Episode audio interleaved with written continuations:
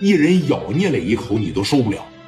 所以说，聂磊决定当天晚上先不动他，等找一个真正合适的机会，我再说真正的拿下你。我得找一个茬呀，对不对？把这批装备先下了，先把自个儿武装起来，那比什么也强。你不要逞一时之快，你给人把枪下了，让人全部蹲这儿，你就蹦高高，像张峰揍这个供电机的一样，你在这夸夸揍他，那不行。因为你能看出来，他们这帮人跟一般混社会他不一样，而且啊，刘子豪这小子就打心眼里边他骄傲，知道吧？这要是一反星，完了。所以说当场啊，把这家伙事一下，朝他腿肚上开了一枪，而且还给打偏了。打下来了一块肉，并没有说给他打穿，直接这边扒着一脚，赶紧给我滚蛋啊！这帮子人马上给五连发分吧分吧，赶紧给我滚蛋！下了二十多把家伙事，刘子豪就临走，瞅了聂磊这一眼，让聂磊上路的时候都说心有余悸。我这一辈子就这一个对手，就是刘子豪，他真就跟当年哈尔滨的赵小龙是一样一样的。你要弄不没他，这生命力太顽强。到现在，青岛 A 级的通缉犯抓不着他，你不知道他在哪儿，基本上团伙全落网了吧，就差他这一个了。你说这小子能不够用？临走看聂磊这一眼是啥意思啊，哥们儿，你别犯我手里边，犯我手里边，我指定弄没你。但是我现在我得先看病去，这也就是为啥磊哥要打他一枪。你不可能说提了个瘸腿，你那西瓜汁呲呲往外冒，你还在这跟我打仗吧？这帮人一上车，这就逃之夭夭了啊！聂磊说实话，心有余悸，真后怕。就像我拍段说的是一样的。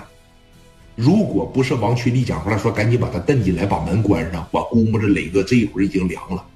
真要是噼里啪啦那四十来个人真要是冲进来的情况下，就刚才那场面要一乱，有可能现在进医院的都得是聂磊，而且四五十号人有一多半的人拿着家伙事儿打你，肯定没好。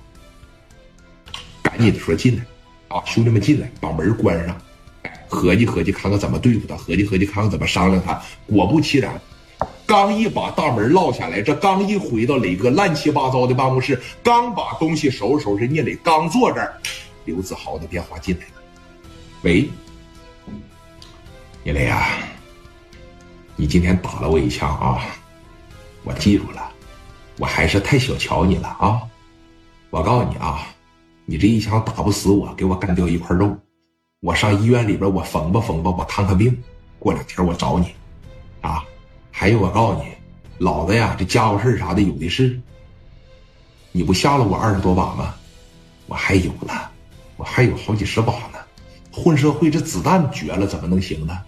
啊，有能耐呀！你现在就上医院里边来给我补刀来，我坐着轮椅我都能打死你，就这都得叫嚣。你还是先把你那条瘸腿看看再说吧。你要想打仗的情况下，我陪你，啊，你先把你那条腿看好它。你要真想火拼，真要想干一下子，就像你说的，什么玩意儿的，一山不容二虎，我陪你，啊，行，你等着，我早晚得找你。哎，给电话刮着一撂，说了几句狠话嘛，当时把这个电话就给撂下了。磊哥当时往这一坐，怎么着？啊，这小子肯定得反扑。如果要是跟他干的情况下，我就提前给阿 Sir 打个招呼。尤其啥呀？这小子在白道上面有人，他能打没个阿 Sir，仍然逍遥法外，我不能小瞧他。怎么办？还得是王群力。